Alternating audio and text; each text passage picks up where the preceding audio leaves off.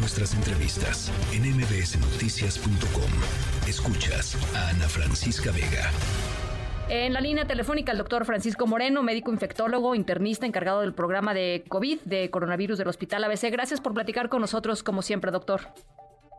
Gracias, Ana. Un gusto estar contigo, con tu auditorio. A ver, pues arranca hoy la campaña nacional de vacunación contra la influenza y contra el COVID-19. A, la gente aquí en México, digamos, el servicio gratuito, público gratuito, va a aplicarles en términos de COVID la vacuna Abdalá y la vacuna rusa Sputnik.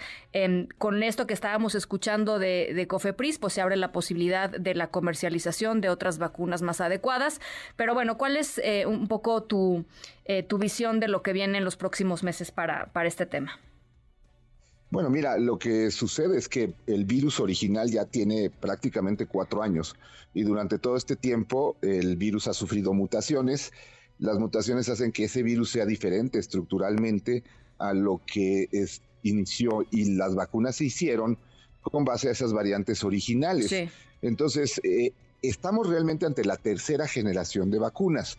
Las primeras, pues las que supimos que aparecieron en el 2021, eh, las segundas, que fueron las bivalentes de Moderna y Pfizer, que desafortunadamente en México nunca se consideró como una posibilidad.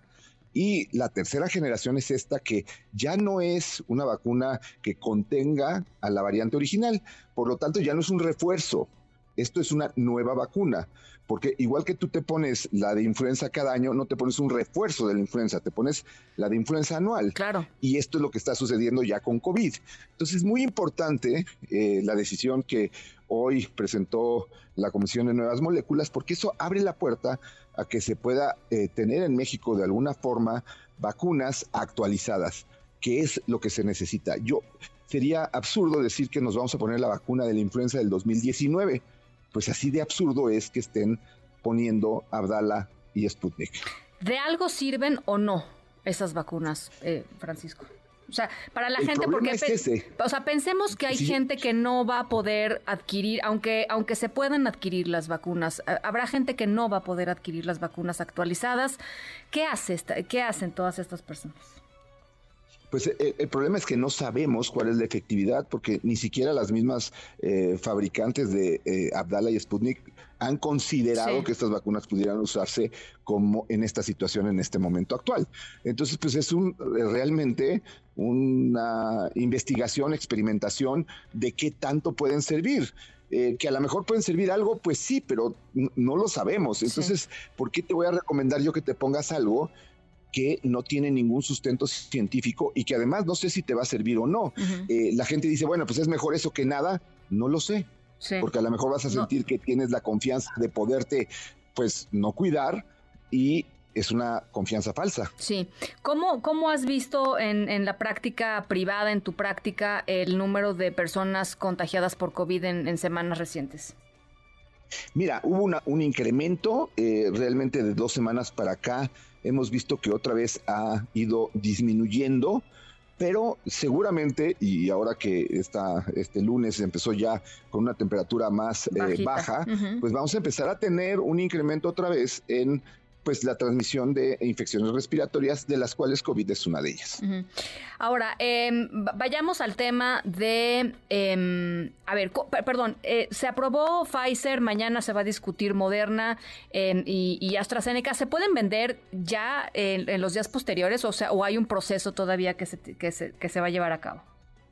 Mira, eh, lo que acaba de suceder hoy es que el Comité de Nuevas Moléculas le entrega cuál es su opinión a Cofepris. Y entonces, con base a eso, Cofepris la puede autorizar y entonces se puede comercializar.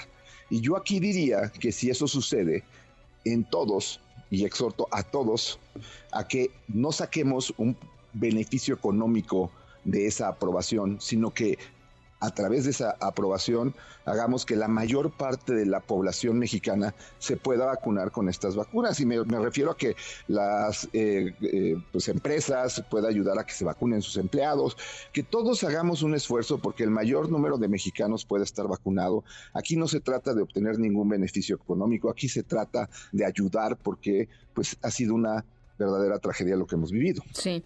A ver, ah, fíjate, tengo aquí información, eh, Francisco, sobre lo que dijo el Comité de Nuevas Moléculas con respecto a eh, AstraZeneca.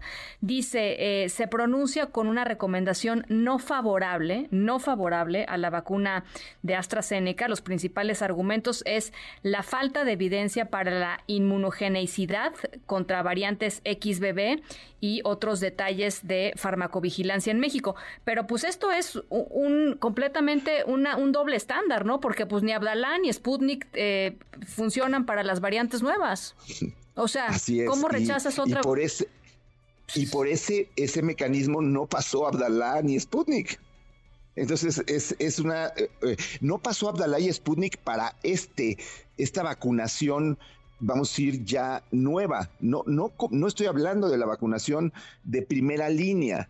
Esa es la diferencia. Y AstraZeneca no tiene una vacuna actualizada y creo que está siendo el Comité de Moléculas Nuevas congruente con lo que hemos opinado, que pues si se va a aprobar una vacuna, que sea una vacuna actualizada. Eh, pero entonces, ¿por qué van a poner, perdón, pero ¿por qué van a poner entonces Abdala y Sputnik si no está actualizada? O sea, no, no hace ningún sentido. Así es, es total. Ellos están haciendo ver que esa política está equivocada. No, bueno, no, bueno. Pues sí, pero ya arrancamos hoy la, la, la, la, eh, la campaña nacional de vacunación. O sea, ¿no? Yo estoy, estoy totalmente, y lo que yo te diría es, toda persona puede vacunarse eh, después de dos meses de haberse puesto una última vacuna de COVID. Entonces, eh, si quieres poder tener la oportunidad de, tener la aplicación, por lo menos espérate un par de semanas, no vayas a que te pongan la vacuna COVID. ¿Por qué? Porque a lo mejor vas a tener la oportunidad de ponerte una buena vacuna y no esto que ellos mismos están diciendo. Qué barbaridad. No, adecuado. No, eh, no, no, doy crédito, ¿eh, Paco? No doy crédito de veras de lo que estoy de lo que estoy leyendo. En fin, eh, Cofepris corrigiéndole la plana a eh, la Secretaría de Salud. Em, y, arrancamos hoy la campaña de vacunación. En fin. Em, te voy a decir lo positivo. A ver. Lo positivo es que Cofepris lo está haciendo. Y no lo pues, estaba haciendo. Y no sé si pues eso se iba a hacer si estuviera el subsecretario como subsecretario. Afortunadamente o desafortunadamente, eh, pues ya ahora sí, eh, sin máscaras, está haciendo política no escudado en un, puesto en donde lo que provocó es esto que está sucediendo. Tienes toda la razón, tienes toda la razón. Cofepris haciendo la chamba que tendría que haber hecho sin la influencia de eh, Hugo López Gatel. Em, bueno, nada más para cerrar, eh, Paco, la vacuna contra la influenza sí es importante ponérsela. Claro, es importante ponérsela y además la buena noticia es que es la mejor vacuna de influenza que hay. No es una trivalente, es la tetravalente, es la mejor que hay. Qué bueno que se va a aplicar esa vacuna y eh, pues también hay que celebrar lo, que se hace bien. o sea, no, no, es nada más criticar por criticar.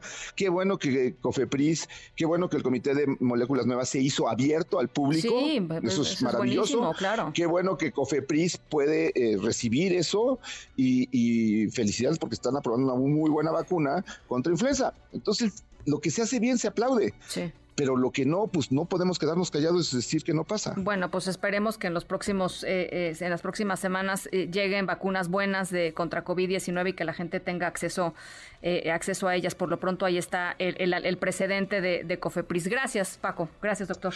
Gracias, un, abrazo. Un abrazo, un abrazo de vuelta, doctor Francisco Moreno, em, del programa de COVID del Hospital ABC.